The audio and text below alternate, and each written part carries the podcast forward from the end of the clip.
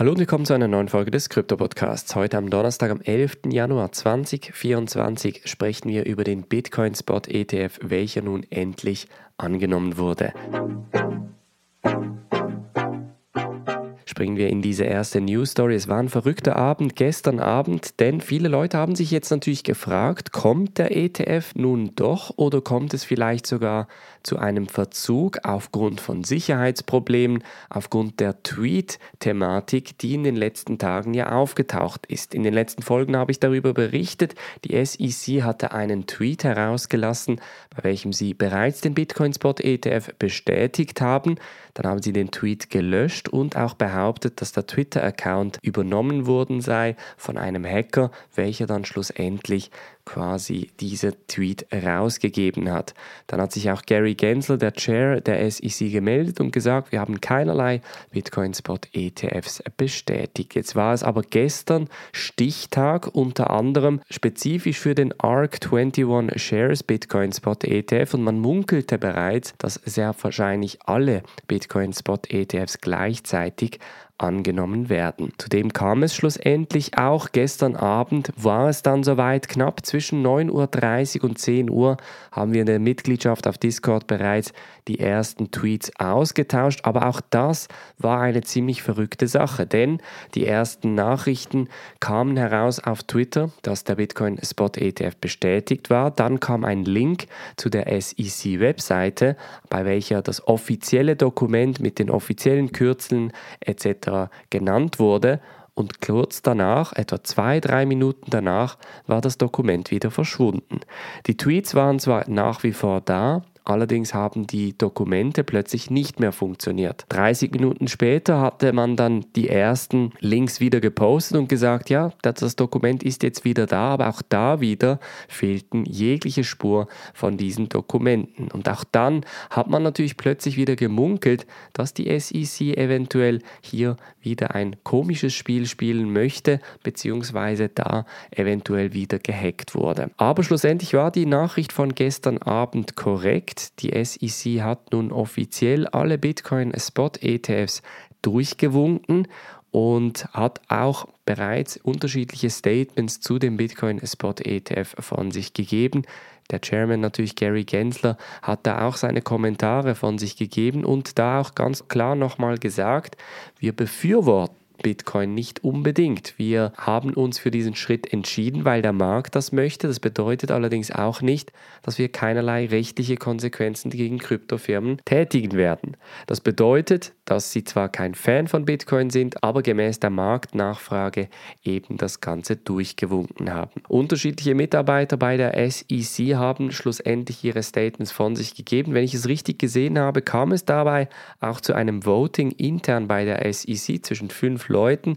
Lustigerweise war Gary Gensler einer, der eher dafür war. Es war eine 3 zu 2 Vote und da wurde dann schlussendlich entschieden, dass der Bitcoin Spot ETF quasi durchgewunken wird. Jetzt haben die Spot ETFs nochmal die Gebühren angepasst. Wir fangen an mit dem günstigsten, das ist Bitwise mit dem Kürzel BITB 0,2% pro Jahr. Dann haben wir den ARC 21 Shares mit 0,21%.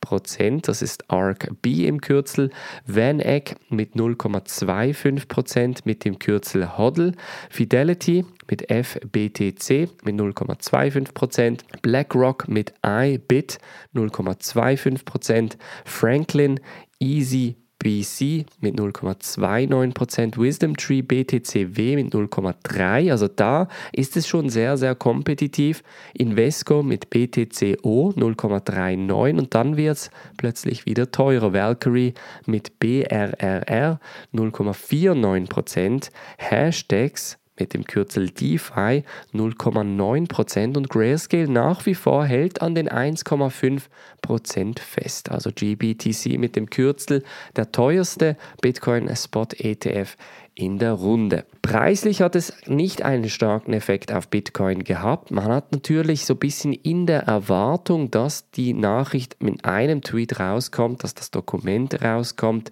hatte man so ein bisschen antizipiert, dass der Preis auch ansteigen wird. Das ist dann schlussendlich nicht passiert.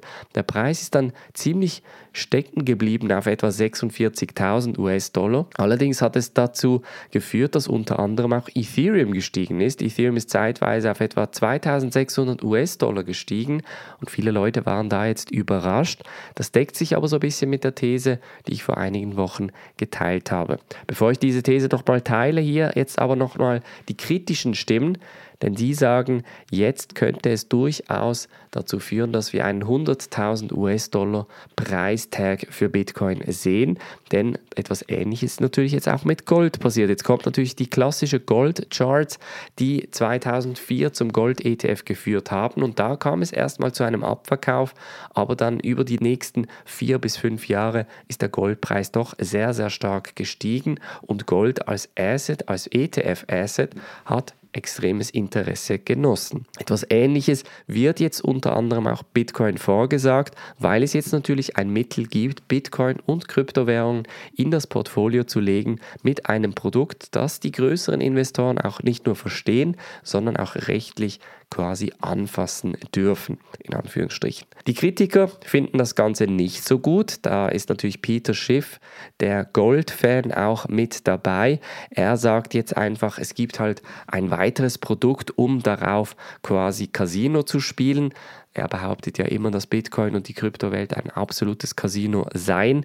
Und andere Stimmen auch innerhalb der Kryptosphäre sagen, es wird jetzt mehr zu einer Zentralisierung führen und weniger zu einer Dezentralisierung. Das heißt, ein Bitcoin-Spot-ETF ist auch von Seiten der Krypto-Fans, spezifisch der Bitcoin-Maximalisten, nicht wirklich beliebt. Jetzt ist natürlich die Frage, wie geht es weiter? Jetzt haben wir den Bitcoin Spot ETF endlich offiziell durchgewunken bekommen. Das war ein Effort über mehrere Jahre. Viele Leute, die den Kryptomarkt erst seit dem letzten Bullrun verfolgen, wissen nicht, dass 2017 bereits die Story für einen Bitcoin ETF eigentlich dick aufgetragen wurde. Schon damals hat man darüber gesprochen, aber man war noch so weit davon entfernt, hatte keinerlei Anmeldungen. Es war eigentlich nur Grayscale, die relativ relativ früh angefangen haben und probiert haben, einen Bitcoin-ETF durchzuboxen.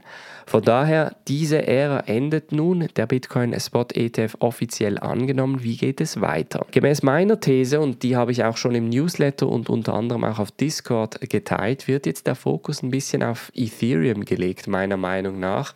Denn auch da, die Statistik von BlackRock spricht relativ stark für sich. 576 ETFs wurden angenommen angenommen und nur einer bisher wurde abgelehnt. Das bedeutet, dass BlackRocks Statistik relativ solide weiterläuft. Vor dem Bitcoin Spot ETS waren es ja 575. Jetzt kommt da natürlich einer dazu und es sieht sehr stark danach aus, als könnten wir etwas zwischen Mai und August für den Ethereum ETF erwarten. Das könnte jetzt natürlich auch bedeuten, dass BlackRock offiziell die Anmeldung eingibt und dann natürlich auch wieder eine Welle kommt und idealerweise sollte das Ganze auch viel schneller vonstatten gehen als jetzt beim Bitcoin Spot ETF.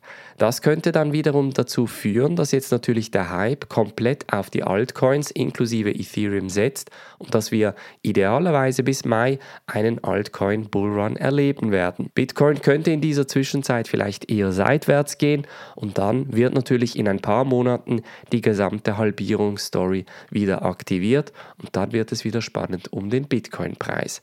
Das heißt, momentan lohnt es sich absolut, kleinere Coins anzuschauen, denn die könnten jetzt in einer goldenen Ära bis im Mai entsprechend sehr stark ansteigen. Wenn auch du diese Coins verfolgen möchtest, solltest du dich bei der Mitgliedschaft anmelden auf bluealpine.ch Mitgliedschaft. Das war's von der heutigen sehr historischen Folge. Es freut mich wirklich. Natürlich sind wir als Krypto-Fanatiker und Krypto-Fans eher Fans davon, direkt die Coins zu halten, aber nach wie vor ein ETF bringt natürlich nochmal eine größere Masse in den Markt, von welchem wir schlussendlich alle profitieren.